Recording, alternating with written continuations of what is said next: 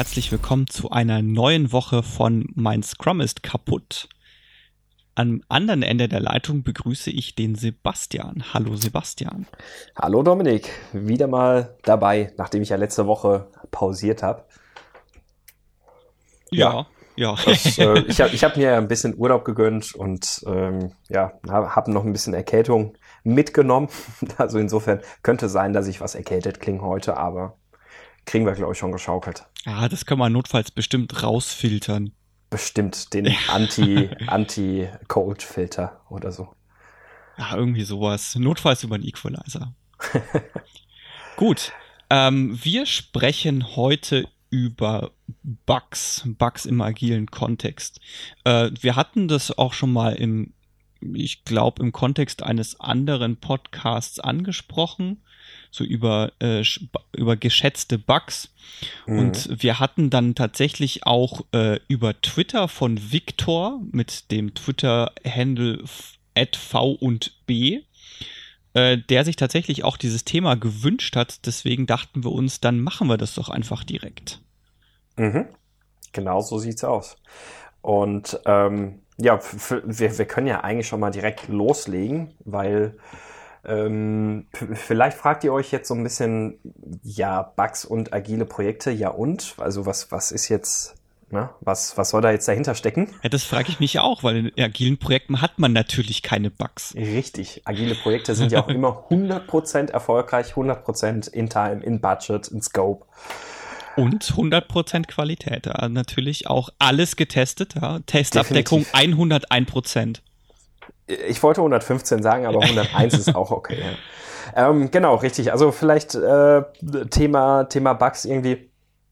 Es gibt eigentlich ja so zwei, zwei Dimensionen, würde ich vielleicht jetzt mal sagen, von, von Bugs in agilen Projekten. Das eine sind Bugs, die halt auftreten, so auch während, während der Entwicklung in einem Sprint und Bugs, die auftreten, während das Produkt schon im Live-Betrieb ist oder vielleicht in so einem Friendly User-Test oder sowas.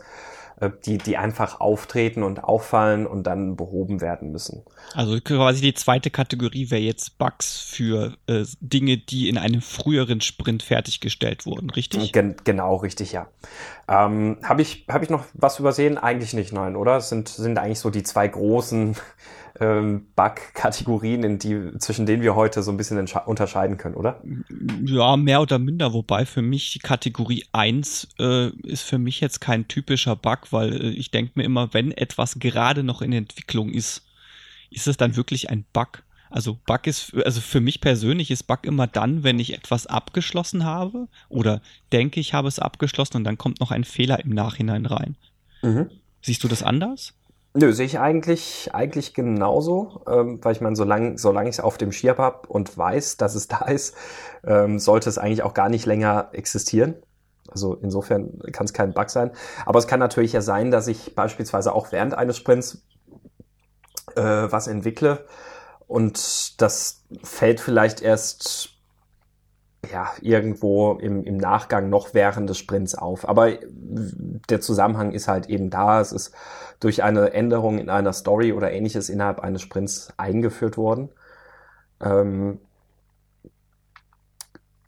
ja, also bei, bei den Themen würde ich eigentlich, also meistens kann man da eigentlich, finde ich, sehr kurzen Prozess machen. Ne? Also das ist also Fehler, die während eines Sprints auftreten, sollten auch in diesem Sprint sofort behoben werden und gar nicht weiter rumgemacht werden. Aber ähm, wie, wie ist denn das? Wie, wie gehst du denn üblicherweise oder wie, wie hast du das in Teams gesehen? Wie seid ihr da bisher mit umgegangen mit solchen Bugs, die während eines Sprints aufgetreten sind? Also wirklich als Bugs aufgetreten sind, sprich nicht, ich bin als Entwickler gerade zugange, stell fest, alles funktioniert nicht, eben korrigierst, sondern eine Story wurde vielleicht gerade schon abgeschlossen und ähm, erst im Nachgang fällt während, während dieses Sprints auf, dass da irgendwas kaputt ist oder so.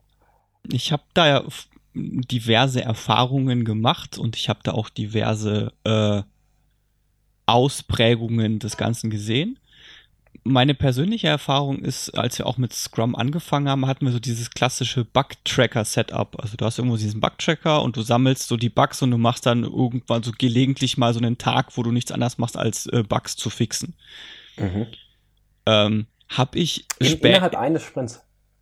das war, ja, das war noch, das war noch äh, Force, also so ein bisschen Force Scrum und das ging dann so innerhalb von, ähm, als wir noch mit Scrum angefangen haben, war das dann so innerhalb des Sprints, dass man dann so einen Tag gesagt hat, okay, da können wir halt jetzt keine Stories bearbeiten, sondern wir machen jetzt so einen Bugfixing-Tag. Mhm. Ist, ist jetzt natürlich äh, für die Planung ein bisschen blöd und ist als Entwickler auch unfassbar unbefriedigend, wenn du den ganzen Tag nichts anders machst, außer Bugs zu fixen. Ist natürlich mhm. immer totale Vorfreude, wenn dieser Tag auf einen zukommt. Deswegen, Alle krank.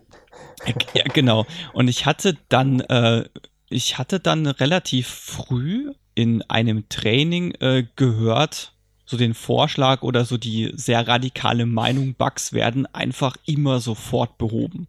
Mhm.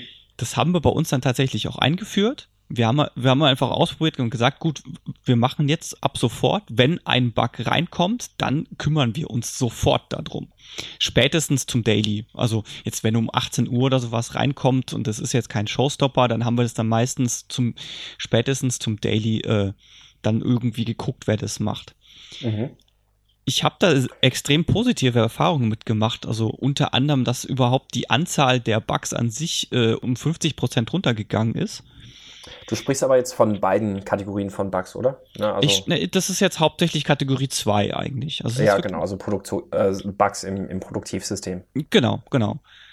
Ähm, weil wir haben damals auch in diesem Setup haben wir diese Kategorie 1, das haben wir nicht als Bugs klassifiziert. Mhm. Ähm, genau, also die Erfahrung war halt, dass die ähm, ich habe da mal sogar mal auch mal einen etwas längeren Blogpost zugeschrieben. Da stehen die Zahlen und äh, die, die Zahlen und Graphen dazu auch drin. Wir hatten, äh, bevor wir mit Scrum angefangen haben, damals hatten wir im Schnitt tatsächlich 25 Bugs pro Monat, die reingekommen sind. Was mhm. jetzt, was jetzt echt eigentlich gar nicht mal so wenig ist. Für, für so ein bisschen Webseite. Ähm, ein Jahr später, also ich habe dann wirklich so einen Jahresvergleich später gemacht, waren wir bei 12. Äh, das, das ist jetzt interessant. Inwieweit hat sich denn, also ihr, ihr habt ja damit nicht die, ähm, das, das Auftreten, also das Einbauen von Bugs verhindert, sondern ihr habt ja nur damit Bugs früher behoben. Äh, in, inwiefern hat sich jetzt dadurch die Anzahl der Bugs pro Monat verringert? Äh, der, der Effekt, der aufgetreten ist, ist der folgende. Als, also Bugs beheben macht keinen Spaß. Ja. Also ich, mir hat es zumindest noch nie Spaß gemacht. Ich, ich, ich entnehme deinem Jahr dir auch nicht so wirklich. Gibt Schöneres auf jeden Fall. Genau. Das heißt, jedes Mal, wenn ein Bug reinkam und wir wussten, oh, da ist jetzt was, was wir direkt beheben müssen, es war halt so ein, oh nee, nicht schon wieder. Das heißt, wir sind relativ schnell an den Punkt gekommen, wo wir uns als Team angefangen haben zu überlegen, was wir tun können, damit weniger Bugs auftreten. Mhm. Das heißt, man fängt dann an mit, äh, mit, mit ganz viel Unit-Tests schreiben und man setzt den Jenkins auf, wo das alles automatisiert läuft und man fängt an mit Pair-Programming und was einem da alles ja noch im agilen Kontext über den Weg läuft, wenn man damit anfängt. Mhm. Das heißt, die, einfach die Tatsache, dass wir dann dadurch genervt waren, was da, was, dass da ständig Bugs gefixt werden müssen, haben wir halt geguckt, was können wir dagegen unternehmen, dass so viele Bugs auftreten. Okay, ja, verstehe. Ja, das, das, also dann, dann macht das auch wieder Sinn. Dann frage ich mich aber, ähm, da musstet ihr doch garantiert über eine Definition von Bug streiten, oder? Nö, eigentlich nicht. Also das war, ähm, bei uns war es halt ganz klar definiert, Bug ist einfach, wenn das äh, irgendwas fertiggestellt ist und mhm. es funktioniert halt nicht so, wie es funktionieren soll. Genau, aber dann kommt jetzt, ähm, dann kommt jetzt im Zweifelsfall ähm, jemand aus dem ähm, Marketing oder ja, jemand, der CI verantwortlich ist, also Corporate Identity verantwortlich ist und sagt, ja, Moment, aber da ist irgendwo das Logo um drei Pixel verschoben. Ja, haben wir auch sofort gemacht. Okay, ja. Also das, das wäre für mich an der Stelle auch ein Bug, weil ich weiß, dass es eigentlich drei Pixel weiter links sein müsste, es ist aber drei Pixel zu weit rechts. Also mhm. wir haben da tatsächlich keinen Unterschied gemacht, ob das jetzt ein mhm. Showstopper ist oder ob das irgendwie so eine nur so eine Minimalständerung wie drei Pixel ist. Wir haben die einfach alle gleich behandelt. Wir haben halt gesagt, mhm. Bug ist da, Bug wird sofort behoben. Okay, ja, finde ich, also finde ich sehr konsequent und ähm, äh, auf jeden Fall auch der richtige Weg. Kann mir aber vorstellen, dass das auf jeden Fall mit sehr vielen Entwicklern sehr viel Streitigkeiten geben kann, weil die äh, sicherlich da auch so ein Stück weit verbrannt sind von manchen Leuten, die äh, gemeinhin dann gerne ja auch als Pixelschubser bezeichnet werden. Ja, natürlich hast du auch den, also den hat, natürlich hast du auch so einen Effekt, den hatten ja. wir bei uns auch, dass du dann Leute hast, die merken so, oh, Bugs beheben sie sofort, ich hätte da noch einen Änderungswunsch, ich tüte das jetzt mal bei denen als Bug ein. Mhm. Das haben wir natürlich äh, rigoros abgelehnt und gesagt, nee, also bitte, tut mir leid, also das ist kein Bug. Ist, ist, ist zwar schön, dass du versuchst, hier unser System auszuhebeln, aber so einfach geht das mit uns nicht. Gab, gab es da also dann niemals den Fall, dass ihr darüber de debattieren musstet, also wirklich ernsthaft debattieren musstet, ob irgendwas jetzt noch ein Bug ist oder nicht? Nee. Also zumindest nicht, dass ich mich jetzt groß erinnern könnte. Okay. Einfach dadurch, dass wir gesagt haben, okay, es ist, äh, es ist nicht so, wie es erwartet wird, dass es ist. Das war mhm. für uns einfach automatisch ein Bug. Also dadurch, dass wir auch keine Klassifizierung gemacht haben, wie, wie hoch wird es eingestuft und dass wir die, ähm, die, die Definition relativ offen gemacht haben und jetzt nicht so sehr, sehr, also nicht, die ist ja, ist ja nicht sonderlich eingeschränkt, wenn du sagst, okay, es ist ein bestimmtes äh, Verhalten oder ein bestimmtes Aussehen wird erwartet, das ist nicht da. Das ist ja eine sehr offene, ähm, eine sehr offene mhm. Definition. Dadurch gab es halt eigentlich keine Streitigkeiten. Ja, finde ich gut. Also es, ähm, vor allem, also ich habe das gerade im Kopf so ein bisschen durchgespielt, deswegen hatte ich auch die Frage gestellt. Ähm, so, so eine Definition für Bug habe ich auch mal gehört, die war so in etwa ähm, alles, wodurch der Product Owner sagen würde, es wäre nicht releasebar, also das könnte er so niemandem zeigen, mhm. ähm, ist, ist ein Bug und äh, das lässt natürlich wieder so ein bisschen Spielraum für so kleinere Dinge, die ja, äh, also wo, wo auch ein Product Owner sagt, ach, das ist mir jetzt eigentlich egal. Ähm, das, das ist jetzt nicht so wichtig. Aber dann fängst du halt auch immer wieder an, solche Bug-Stapel im Backlog aufzuarbeiten oder aufzusammeln. Mhm. Ähm, und die sind eigentlich immer noch mal ein ganz viel größerer Schmerz. Da würde ich gleich noch separat drauf eingehen. Ähm, aber was, was ich da auf jeden Fall finde, also diese Vorgehensweise zu sagen, Bugs sollten be sofort behoben werden oder werden sofort behoben, nicht sollten, sondern werden sofort behoben, völlig unabhängig davon, was es für Bugs sind. Und ähm, es gibt da auch keine streitbare Definition drüber, sondern Bugs werden grundsätzlich behoben. Finde ich eigentlich sehr gut, weil es ist der einzig konsequente Weg, mit dem man wirklich dahin kommt, wie du auch vorhin gesagt hast, die Qualität hochzuhalten und sich, dass, dass das Team wirklich auch wieder so ein bisschen in diese Verantwortungsposition rückt und sagt, was müssen wir tun, damit wir entsprechend die Anzahl Bugs reduzieren können. Ja. Ähm, das, finde ich echt gut. Und das, wenn, wenn ich das jetzt richtig in den Kontext setze, war das bei dir ja dann auch ein Team, das schon längere Zeit lang entwickelt hat eigentlich, ne? Also genau, auch ein, genau. schon eine ganze Weile altes System. Äh, genau, genau. Also ja, finde ich, Finde ich gut. Da vielleicht noch, was, was musstet ihr tun, dass ihr das äh, durchsetzen oder verargumentieren konntet, also diese Änderung? Hattet ihr mit irgendwelchen Stakeholdern oder was irgendwie erstmal diskutieren müssen, dass, dass euch gesagt wurde, okay, ihr dürft jetzt alle Bugs sofort beheben, wenn sie reinkommen? Äh, weil gerade am Anfang ist ja auch erstmal noch mit, mit Altlasten, die im System da so rum, äh, rum, rumkrebsen können, äh, das Risiko schon recht hoch, dass eine Zeit lang halt gar nicht viel passiert produktiv, ne?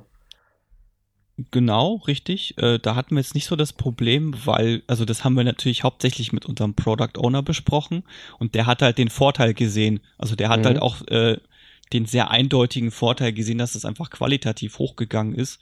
Und nachdem wir ihm auch gesagt haben, okay, wir wollen das jetzt sofort beheben und wir versprechen uns davon Folgendes, hat er das sofort verstanden. Mhm. Jetzt ist es ja bei Bugs natürlich auch so, es gibt ja immer auch die Seite des, ich nenne es jetzt mal Kunden.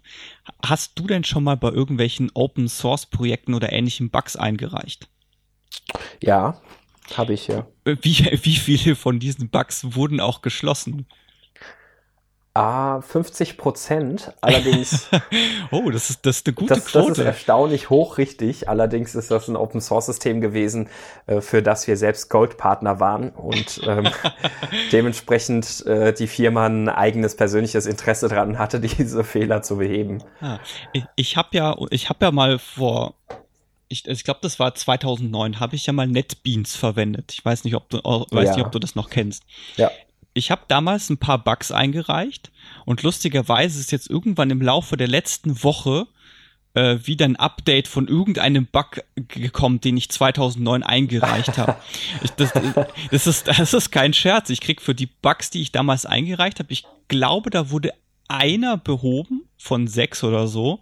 Ja. Und die anderen fünf, da kriege ich dann alle paar Jahre mal, kommt irgend so ein Battery Assign. Ich glaube jetzt von dem letzten Bug, da kam irgendwie sowas wie, hey, da wurde jetzt irgendjemand anders noch mit auf CC gesetzt oder irgendwie sowas. Also furchtbar. Nicht schlecht, eine Lead-Time von sieben Jahren. Ich, also, um, um, um jetzt äh, auf den Punkt zu kommen, ich, ich, also ich persönlich fühle mich halt als Kunde an der Stelle überhaupt nicht wahrgenommen. Mhm. Äh, das heißt nicht wahrgenommen, nicht ernst genommen. Ähm, jetzt im Kontext von der Webseite, bei der ich damals äh, mitgearbeitet habe, war das so, das war ein hausinternes Ding und es kamen sehr viele Bug-Reports auch einfach von Leuten innerhaus äh, rein. Ja. Und auch die fühlen sich ja nicht ernst genommen, wenn sie Bugs einreichen und die liegen dann jahrelang rum.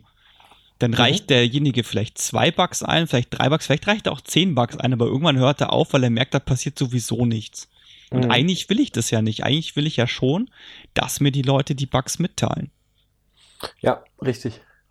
Äh, ja, also ich habe da, also es ist, ist ganz interessant, weil ich hatte in, in zwei Projekten, in denen ich zuletzt auch war, ist das bei beiden so gewesen, dass es halt ähm, die Rolle Product Owner halt auch sehr politisch, sag ich mal, im Schussfeld stand. Und dementsprechend wurde da halt auch immer tatsächlich sehr stark abgewogen, was wird denn da überhaupt ernst genommen und gehört. Also so, ähm, ah, der und der hat da was eingereicht. Wenn das jetzt nicht wirklich was super Kritisches ist, wird's ignoriert.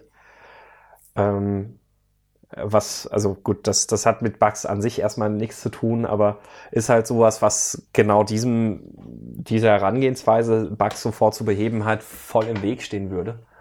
Ähm, und was, was man da natürlich dann auch als Scrum entsprechend adressieren müsste, auf jeden Fall. Ähm, wir hatten ja das dann so in, in den Sprints an sich gemacht. Also äh, habt ihr die Bugs in irgendeiner Form abgeschätzt oder habt ihr gesagt, nö, das ist alles, alles, was hier keine ähm, kein, keine geplante oder keine User Story ist, reduziert einfach nur die Velocity?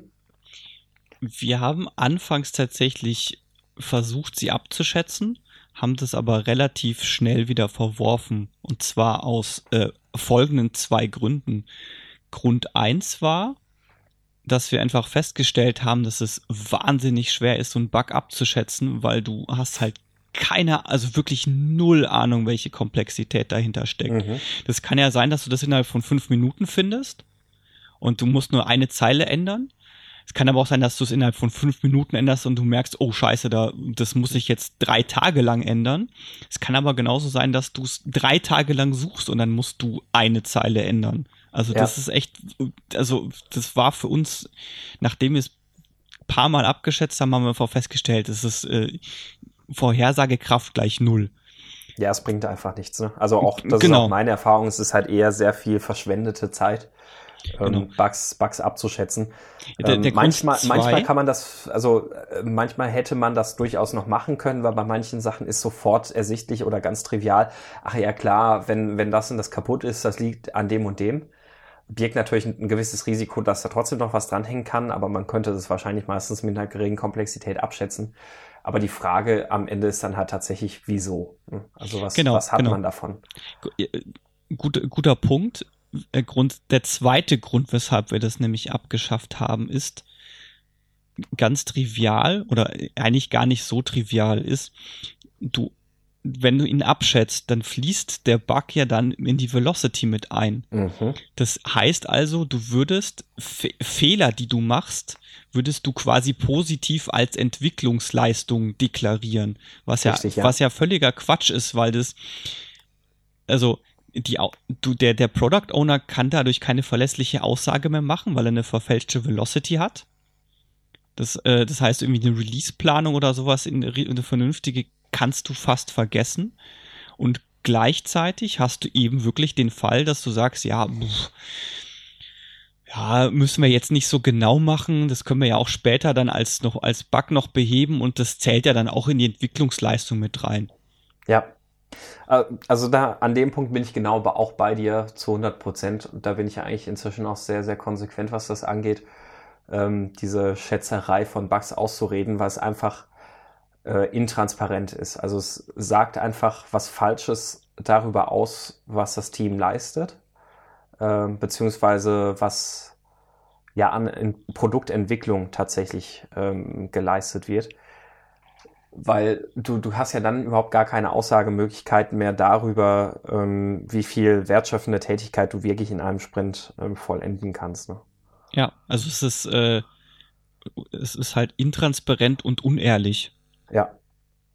Definitiv. Genau, also sich, sich genauso, ähm, also alles, was ähm, an, an solchen Tätigkeiten raufkommt, muss halt die Velocity eigentlich dann reduzieren. Also das kann sein, dass man dann in Sprint Planning reingeht und sagt, puh, wir haben hier immer noch drei Bugs, äh, die wir letzte Woche noch nicht fertig gekriegt haben. Das heißt, wir müssen halt mit weniger Velocity planen im nächsten Sprint.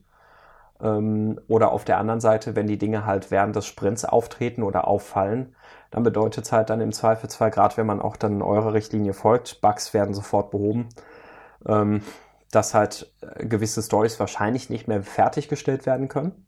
Das muss dann natürlich auch dem Product Owner transparent gemacht werden. Im Worst Case müsste man ja sagen, so ein Sprint muss dann abgebrochen werden. Ähm, aber im Endeffekt bedeutet es halt auf jeden Fall, dass auch da dann wieder die Velocity drunter leiden wird, was aber halt auch nur richtig und transparent ist. Da gibt's ja dann immer wieder so die, die Angst von Teams, die nach außen nicht wollen, dass jemand sieht, dass die Velocity leidet.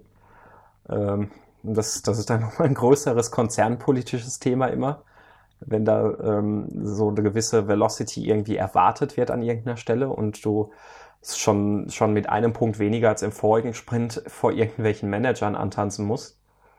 Ähm, das, ja, aber das ist halt auch wieder so ein Punkt, wo, wo Scrum halt, wenn, wenn du es nicht richtig machst, sage ich mal, höchstens nur zeigt, dass du ganz viele andere Probleme hast.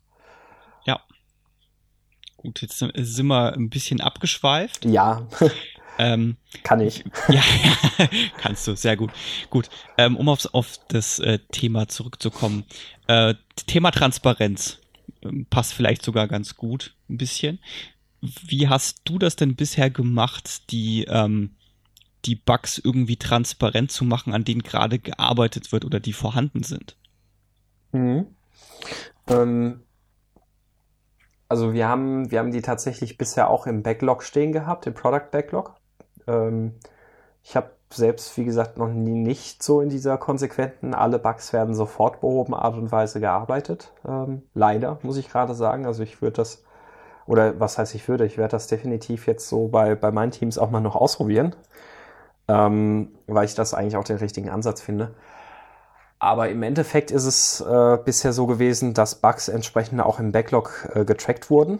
Ähm, zuletzt allerdings, nachdem es früher irgendwie auf verschiedene andere Art und Weisen nicht so richtig cool war, zuletzt halt trotzdem immer so, dass, ein Bug, dass Bugs immer ganz oben im Backlog stehen. Also die, die werden nicht irgendwo im Backlog einpriorisiert oder sonst irgendwas, sondern sie werden halt schon konsequent ins Backlog ähm, gesammelt und damit sie halt einfach erfasst sind ähm, und äh, werden dann halt in einem nächsten Sprint mit reingezogen, aber halt dann ähm, Velocity reduziert.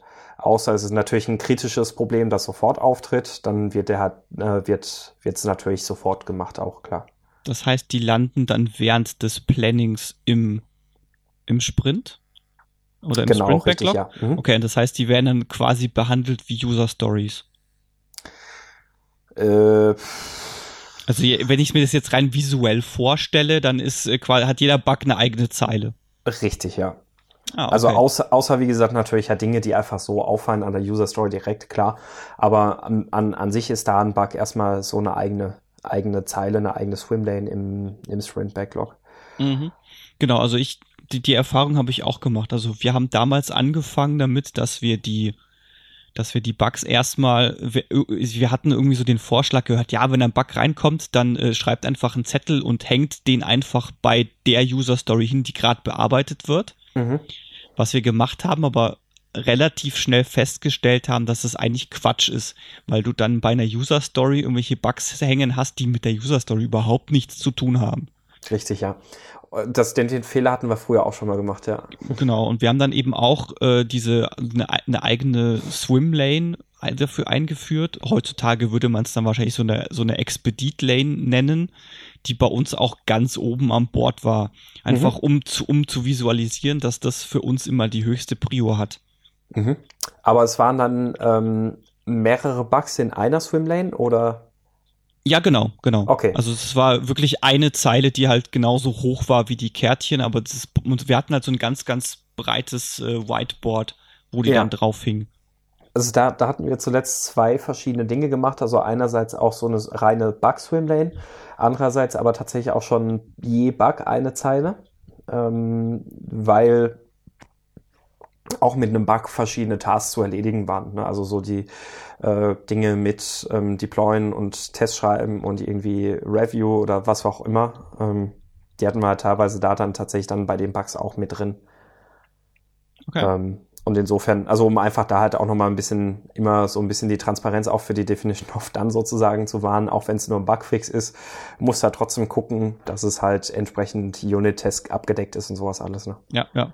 Ja gut, bei genau. uns war es jetzt zum Beispiel bei Review so, dass wir eine eigene Review-Spalte hatten. Das heißt, es mhm. ist da dann eh auch durchgelaufen. Mhm. Richtig, ja. Das mit den Unit-Tests, das kam erst später dazu bei uns. so ein bisschen. Genau, und im besten Fall schreibst du dir ja dann gerade auch bei einem Bug vorher, ne? Ähm, ja, genau. Weil, weil im, du, du willst ja eigentlich erstmal sicherstellen, dass du diesen Fehlerzustand sauber erfasst hast und der auch wiederum dann später nie wieder auftreten kann. Genau, also es ist tatsächlich, also meine Erfahrung auch, dass es eine super gute Methode, um so einen Bug zu beheben, ist einfach den, erstmal den Unit-Test zu schreiben, der halt dann failt. Genau um, um auch sicherzustellen, dass der Bug auch wirklich nicht mehr auftritt. Ja, richtig. Übrigens, äh, nachdem wir ja eh schon so ein bisschen im Abschweifmodus sind, ich, ich finde ja so die Kategorie Bug, es funktioniert, ich habe aber keine Ahnung warum und es hätte nie funktionieren dürfen. Das ist echt meine Lieblingskategorie Bugs. Kategorie? Wovon sprichst du gerade? Also die, einfach nur, wenn du jetzt äh, Bugs klassifizieren müsstest, nach, äh, nach Sorte, nennen wir es mal so. Mhm. Da gibt ja diese Sorte Bug, wo du, wo du dir das anschaust und dir denkst, es hätte nie funktionieren dürfen. Ach so, ach so, Wie ja, jetzt, Hölle. jetzt weiß ich, was du meinst. Ja, genau, richtig, ja. Wo du dir das anguckst und denkst, was? das ja, das, ja, das hätte nie funktionieren dürfen. Wie um aller Welt hat das die letzten zwei Jahre funktioniert? Mhm. Und ich weiß, dass es funktioniert hat. Weil ich hab's letzte Woche erst noch selber gesehen. Ja. Ja, ja. Die, die Dinger sind fies. Aber die, die sind eigentlich so der, der wunderbare Beweis auch, wie komplex diese Software ist, weil es muss ja einfach so sein, dass, äh, dass es ja noch irgendwas anderes in der Software gibt, was bedingt hat, dass dieser Fehler nicht Richtig. aufgetreten ist. Ja. Und durch irgendeine Änderung tritt der Fehler auf einmal auf. Obwohl er eigentlich schon vor zwei Jahren hätte auftreten müssen. Mhm. Ja. Aber das, äh, ich, das, das bringt mich gerade noch mal auf eine Frage zurück, die ich dir noch stellen wollte. Ähm, wie seid ihr denn mit Bugs umgegangen, die über Tage nicht behebbar waren? Wo sich vielleicht nachher auch gezeigt hat, die haben sehr wahrscheinlich, also ne, bei manchen Bugs bist du ja irgendwann plötzlich in dem Modus, wo du wirklich nichts anderes mehr machen kannst, als nur noch so, so Annahmen zu treffen. Ähm, wo du dann davon ausgehst, sehr wahrscheinlich hängt das irgendwie auch noch mit einer Third-Party-Library zusammen, auf die ich keinen Einfluss habe. Was habt ihr, was habt ihr denn da gemacht? Jetzt waren die Third-Party-Libraries, die wir bei uns hatten, alle meistens irgendwie äh, selber äh, selber in-house entwickelt. Das heißt, da war mhm. jetzt der Weg relativ kurz, um dahin zu gehen und zu sagen, hey, ihr habt da einen Fehler im System. Okay. Das, das heißt, ja. da konnte man den da zuweisen. Wenn das in irgendeiner Third Party war, die wir nicht beeinflussen konnten, ähm, haben wir natürlich versucht, da den Bug irgendwie zu melden. Mhm. Oder halt einen Workaround zu bauen.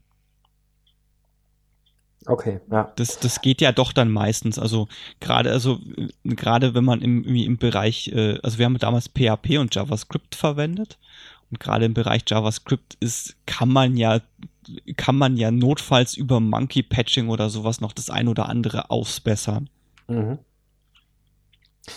Ähm, Hattet ihr denn davon mal abgesehen irgendwann irgendwie den Fall, dass, dass ihr die Reißleine ziehen musstet oder habt ihr im Zweifelsfall wirklich da zwei Wochen an einem Bug rum, rumgefixt? Wir haben tatsächlich äh, das so lange also so lange versucht zu beheben, bis es behoben war. Und notfalls hat es halt auch ein paar Tage mehr gedauert. Wir ja. haben natürlich gleichzeitig äh, immer auch die, äh, die Lead Time gemessen der, der Bugs, weil wir, wir selber auch uns den Anspruch gestellt haben, dass wir jeden Bug innerhalb von 24 Stunden behoben haben wollen, also im Durchschnitt. Mhm. Was nicht immer geklappt hat, aber was erstaunlich gut funktioniert hat. Mhm. Ja. Ähm, wir hatten aber tatsächlich den Fall, dass wir ähm, etwas hatten, was deutlich komplizierter war und äh, deutlich mehr Aufwand oder, oder sehr hohen Aufwand bedeutet hat, was sich letztendlich äh, darauf äh, entsprechend ausgewirkt hat, dass wir neue User Stories daraus generiert haben müssen, weil das sonst tatsächlich darauf rausgelaufen wäre, dass wir, wenn wir das jetzt komplett beheben, sind wir jetzt, keine Ahnung, vier Wochen mit beschäftigt. Und was waren das dann für User Stories? Das weiß ich leider nicht mehr im Detail. Okay, weil es klingt ja so ein bisschen nach, nach Aufweichen dann wieder von dem Ganzen. Jein, also das war in dem Fall, glaube ich, äh, so ein grundlegendes architektonisches Problem, was äh, irgendwie aufgrund des Alters der Software bestand, weil das war, okay. also wir, das, hm. also wir haben ja im Jahr 2008 angefangen mit Scrum und zu dem Zeitpunkt gab es die Software schon seit, ich glaube, vier oder fünf Jahren. Das heißt, da war wirklich alter Code mit drin. Mhm. Okay, ähm, das, das bringt uns gleich wieder zu einem anderen Thema. Das können, sollten wir dann mal in einem separaten Podcast, glaube ich, auch nochmal behandeln. Nämlich, wie geht man so mit Refactorings und allem um? Ähm, ich ich habe da so meine Meinung zu, äh, aber ich, also es ist eine Frage oder ein Thema, das ich bisher wirklich in jedem Team immer wieder ähm, habe aufkommen hören und äh, nämlich auch, wie, äh, ob und wie man den Wert von Refactorings bemisst und, und, und, und, und. Ähm, ich glaube, da sollten wir mal auch noch einen Podcast zu machen. Das ist eine sehr gute Idee. Ja. Ähm, gut, das heißt also, ihr habt an und für sich da eigentlich auch nie so wirklich den Extremfall gehabt, dass es mal so richtig, richtig heftig ausgeartet ist. Eine, eine letzte Frage noch zu eurem Setup. Wie habt ihr es gemacht mit dem Zuweisen und das Heilen von Bugs? Ähm, einfach, sobald jemand einen Task, an dem er gerade noch arbeitet, also Task, nicht User Story, abgeschlossen hat, ähm, der muss sich als nächstes den Bug vornehmen oder wie habt ihr das äh, verteilt? Nee, also das war ich nenne es jetzt mal freiwilligen Basis. Also meistens hat sich. Das hat funktioniert. Das hat funktioniert. ja, nee, das hat tatsächlich funktioniert, einfach weil wir uns selber den Anspruch gestellt haben, wir wollen sie so schnell wie möglichst loswerden. Mhm. Und äh, im Zweifelsfall hat das auch, und zwar sogar sehr oft bedeutet, dass jemand halt seine aktuelle Arbeit abgebrochen hat erstmal, um diesen Bug zu beheben. Mhm. Meistens, meistens war es dann so, dass äh, erstmal derjenige versucht hat, den Bug zu beheben, der sich mit der Thematik am besten auskennt. Wir haben es aber auch ganz oft so gemacht, dass, es, dass sich halt dann zwei Leute den Bug angeschaut haben, damit, wenn ein ähnlicher Bug nochmal reinkommt, nicht immer dieselbe Person diese Bugs behebt. Mhm. Ja. Äh, es war bei uns, es hat sich bei uns irgendwann so eingespielt, äh, tatsächlich, dass wenn es jetzt ein ähm, kein, kein Showstopper oder sowas war. Also Showstopper, da kam der, gerade wenn der Product Owner den entdeckt hat, der kam dann sofort ins Büro rein und hat gesagt, hier, das funktioniert nicht, das müssen wir jetzt sofort beheben. Mhm. Wenn es jetzt etwas Trivialeres war, wie das ist, äh, das Ding ist jetzt irgendwie um drei Pixel zu weit links, wie du das vorhin genannt hast, dann hat sich das irgendwann so eingespielt, dass der Product Owner den am nächsten Tag zum Daily gebracht hat und ans Board gehängt hat. Und mhm. da war dann erstmal so, oh nein, nicht schon wieder ein Bug. Aber dann hat sich tatsächlich halt einmal geguckt, geguckt, okay, wer kann den jetzt am besten übernehmen? Mhm. Natürlich sinnvollerweise jemand gerade, der der aktuell nichts direkt am Laufen hat, aber muss nicht so gewesen sein, dass das immer der Fall war. Mhm. Das finde ich gut, ja. Ja, nee, also das, das klingt sehr sinnvoll. Also gerade auch Bugs im Daily zu besprechen oder ähm, da schon mal mitzunehmen, finden, also hat auch in meiner Erfahrung immer eigentlich sehr, sehr, sehr gut funktioniert. Ähm, auch, auch so, was das Verteilen von Bugs dann angeht oder zu sagen, okay, ja, ich kümmere mich jetzt hier rum und hier rum. Ähm, ja. Ja, ähm, ja dann, dann wäre vielleicht noch so, ähm, ich, ich hatte es ja vorhin schon mal auch kurz angerissen, nämlich was, was ist denn mit langen Buglisten? Ähm, also wenn, wenn man anfängt, Bugs wirklich zu priorisieren und zu planen im, ähm, im größeren Sinne, dass es, äh, ja, also so, sobald man Bugs nicht mehr sofort macht, landen sie halt auf Halde und ähm, diese Halde wächst erfahrungsgemäß ins Endlose. Ähm, Hast du da, ja. hast du da irgendwelche jüngeren oder aktuelleren Erfahrungen? In dem Team wird es ja wahrscheinlich nicht aufgetreten sein, aber vielleicht in anderen Teams? Ja, also ähm, un unterschiedliche Erfahrungen. Also jetzt äh, Thema lange Buglisten, da passt ja auch so ein bisschen Bugtracker mit dazu, weil die ja mhm. dann meistens da drin, meistens da drin gesammelt werden. Ähm, es gibt jetzt natürlich gerade wenn du so ein Setup hast, wie ich das geschildert habe, du fängst halt irgendwo im laufenden Projekt damit an dann hast du natürlich zu dem Zeitpunkt schon irgendwo eine Bugliste. In dem Team, das ich jetzt vorhin beschrieben habe, hatten wir eben den Fall, dass wir gesagt haben, wir beheben sofort alle. Wir hatten dann aber noch diesen, äh, diese alte Liste. Berg. Mhm. Ja, genau, diesen Berg. Ähm, damals haben wir uns dazu entschlossen, einfach einen radikalen Cut zu machen an dem Punkt und zu sagen, okay, wir schmeißen jetzt erstmal alle Bugs, die da sind, schmeißen wir jetzt erstmal weg und gehen davon aus, dass wenn der Bug schlimm genug war, dann wird sich derjenige nochmal melden. Mhm. Weil es waren einfach, es waren, glaube ich, zu dem Zeitpunkt einfach zu, zu viele, wirklich. Das äh, Eisenhower-Prinzip. Genau. Ja, nee, also wir haben halt eben auch lang überlegt, so, ja, beheben wir die jetzt alle nochmal in irgendwie so einer Vier-Wochen-Aktion oder so? Oder machen wir jetzt halt das Eisenhower-Prinzip? Ja. Wir haben uns halt für Letzteres, ja. für Letzteres entschlossen. Finde ich, also würde ich jetzt aus dem, aus dem Stand auch sagen, für so einen, so einen Cut, den man da macht, also für so einen Wechsel in so einem Modus eigentlich ein sehr probates Mittel. Ähm, wie war dann eure Erfahrung? Also hat das funktioniert? Das hat da wunderbar funktioniert. Jetzt hatte ich ähm, paar Jahre später mal ein anderes Projekt, wo wir auch ähm, mittendrin beschlossen haben, das umzustellen, hatten aber noch, ich glaube, boah, bestimmt 100 Bugs oder sowas äh, in der Liste, bei denen wir auch wussten, dass sie behoben werden müssen. Das heißt, da war uns bewusst, da können wir das jetzt nicht einfach abtrennen, weil die Bugs, die waren teilweise irgendwie erst eine Woche alt oder so. Mhm. Da haben wir uns, äh, da haben wir folgendes Vorgehen gewählt. Ähm, wir haben eben einerseits beschlossen, dass jeder Bug, der jetzt neu reinkommt, wird sofort behoben. Und wir haben bei jedem Sprint Planning äh, eine gewisse Anzahl an alten Bugs mit in den nächsten Sprint reingenommen, um die Altlasten loszuwerden. Mhm, ja. Okay, das also finde find ich auch einen sehr guten Weg. Also gerade wenn man da so ein äh, nicht eindeutig entscheiden kann oder nicht einfach sagen kann, wir schmeißen jetzt alles weg. Ähm, guter, guter Kompromissweg auf jeden Fall. Ich, ich glaube, so was ähnliches hatten wir auch gemacht. Wir hatten das noch so ein bisschen, also in einem Projekt mal zeitlich ein bisschen begrenzt. Dass wir also gesagt haben, ähm, alle Bugs, die jetzt irgendwie äh, so und so alt sind, beziehungsweise das war auch noch in einem Track, also in einem, in einem Ticketsystem, wo die Bugs auch priorisiert waren, noch so mit eins bis sechs irgendwie. Da, da haben wir halt gesagt, irgendwie so Prio 2 Bugs und alles nicht älter als so und so viele Wochen ähm, wird jetzt sofort in einem Aufgang, äh, Aufwisch erstmal behoben. Ähm, was danach kommt, noch innerhalb dieser Priorität, wird halt einfach ähm, nach und nach in jedem Sprint mit reingeplant und der Rest ist halt vergessen erstmal. Und ähm, hatte da auf jeden Fall auch gut funktioniert. War ein bisschen, bisschen ähm, politisch. Man musste so ein bisschen darum kämpfen, äh, dass, dass wirklich alle Leute da mitgegangen sind und gesagt haben, na gut, dann vertrauen wir euch da mal aber war letzten Endes, wie gesagt, eigentlich auch da mit das sinnvollste und beste Vorgehen, was wir da auch dann, dann machen konnten. Mhm.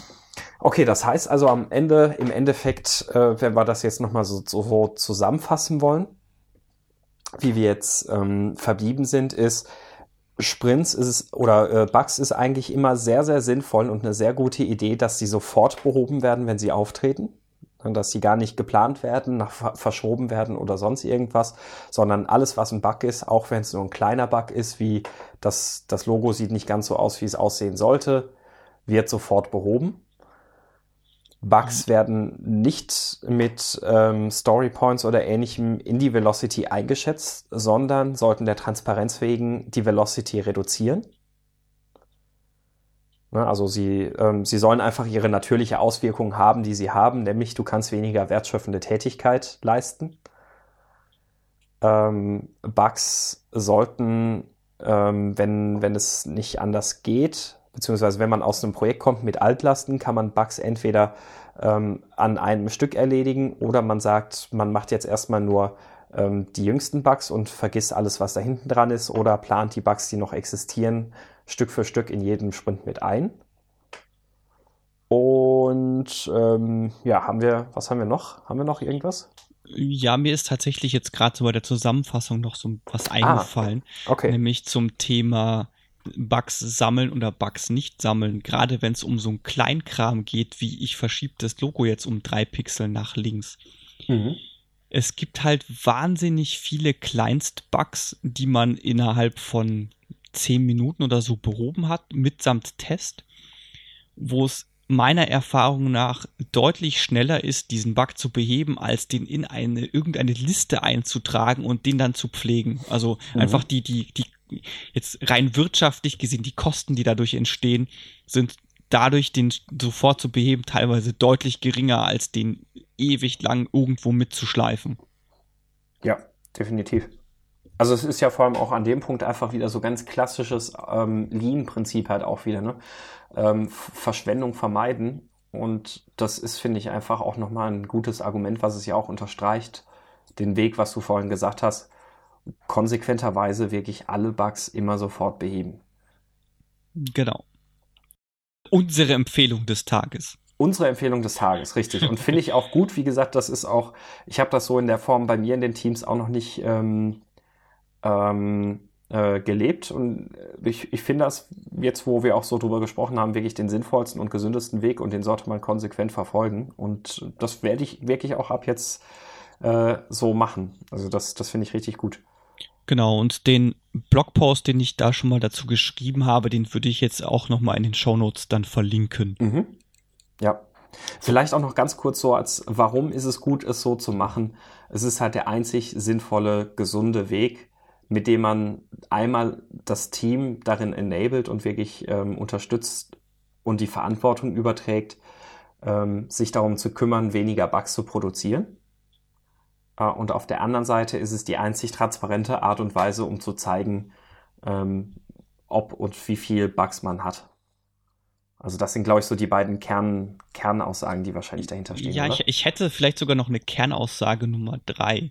Okay. Und zwar ist es ja so, dass wenn du, gerade wenn du nach Scrum arbeitest, dann machst du ja eine äh, Trennung zwischen, ich habe irgendwo die fachliche Expertise und die fachliche ähm, Verantwortung als Product Owner und ich habe die technische Expertise und die technische Verantwortung als äh, Entwicklungsteam. Mhm. Jetzt ist ja so ein Bug was rein technisches eigentlich. Ja. So, das heißt, das ist ein. Ja, nicht zwingt, nicht zwingt, aber meistens ja. Also sagen wir es mal so, ich habe ja als Entwicklungsteam die Verantwortung, ein technisch hochwertiges Produkt abzuliefern. Ja. So. Mhm, und genau. jeder Bug, der reinkommt, sagt mir, okay, da ist äh, quasi ein Defizit in der technischen Exzellenz. Mhm. So, so, was halt wiederum heißt, okay, das ist die Verantwortung des Teams, damit umzugehen. In dem Moment, wo ich das halt ins Backlog packe und dann über Schätzungen notfalls und über den Product Owner laufen lasse, gebe ich als Team aktiv meine Verantwortung ab. Wenn es für mich okay ist, meinetwegen, aber muss ich mir dessen halt bewusst sein, dass ich meine eigene Verantwortung, die ich im Rahmen von Scrum bekomme, halt einfach abschiebe. Genau. Und das mag für, für dich, also ähm, da bin ich ganz bei dir. Dein, dein letzten Satz, damit hast du es so ein bisschen relativiert. Äh, das mag fürs Team okay sein, also fürs Development-Team.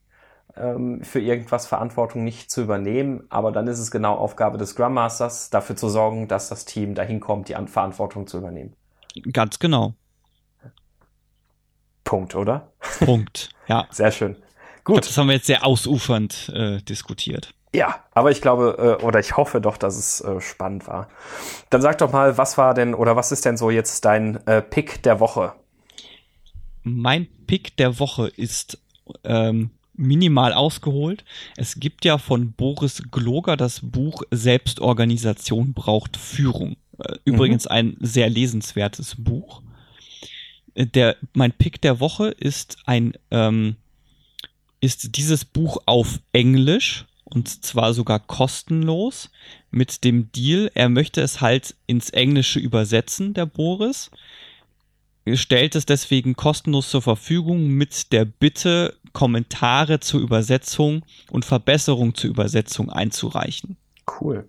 Mhm. Das Ganze ist bei Gitbook gehostet. War mir vorher auch nicht bekannt, dass es, äh, dass es sowas gibt. Klingt für mich so ein bisschen ähnlich wie LeanPub. Mhm. Also jetzt einfach nur vom Namen her. Ähm, sieht jetzt von der UI auch ähnlich aus wie GitHub.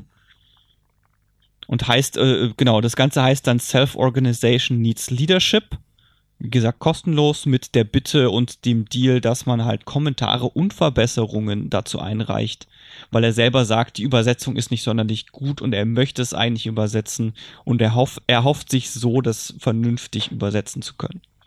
Okay. Ja, klingt gut. Finde ich, ähm, finde ich äh, schön. Mir wurde das Buch auch schon empfohlen.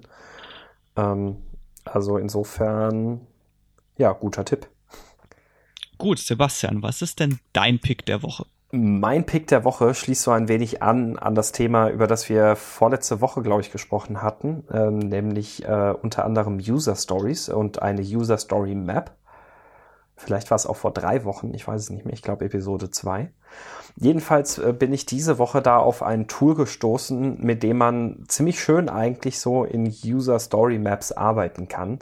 Ähm, und das Tool heißt Stories on Board und verfolgt eigentlich wirklich so diese, diese Strukturierung einfach, wie es auch in, in der klassischen User Story Map eben äh, vor, vorgesehen war oder angedacht war in äh, User-Aktivitäten, User-Tasks und darunter halt dann eben auch über Releases verteilt äh, dann die entsprechenden User-Stories, die dann innerhalb dieser Map liegen. Ähm, das äh, man, man kann das Tool, glaube ich, kostenlos ausprobieren. Äh, ich weiß gerade allerdings nicht, mit welcher Einschränkung. Es ist, glaube ich, nur ein 30-Tage-Trial. Und es kostet danach dann 7 Dollar im Monat für, äh, weiß ich gar nicht, wie viele Leute. Ich gucke gerade, steht das hier irgendwo?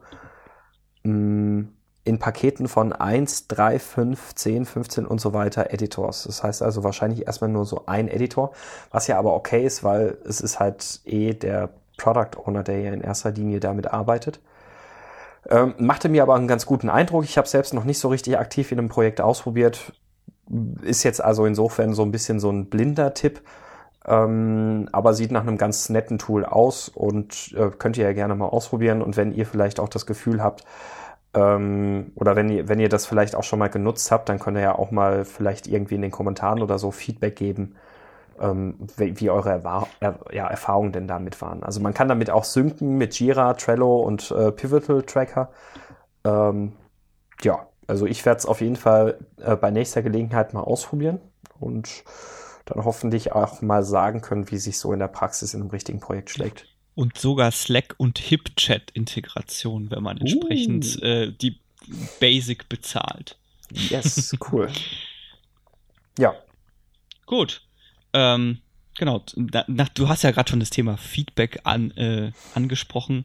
Mhm. Wenn ihr Feedback habt, dann könnt ihr uns das natürlich bei Twitter oder bei Facebook geben, nämlich twitter.com slash scrum kaputt oder facebook.com slash scrum kaputt. Oder auch direkt auf dem Blog, ne? Genau, oder direkt auf dem Blog unter meinscrumistkaputt.de. Da könnt ihr uns natürlich auch Themenvorschläge oder Themenwünsche schreiben, wie das eben der Viktor für diese Woche gemacht hat.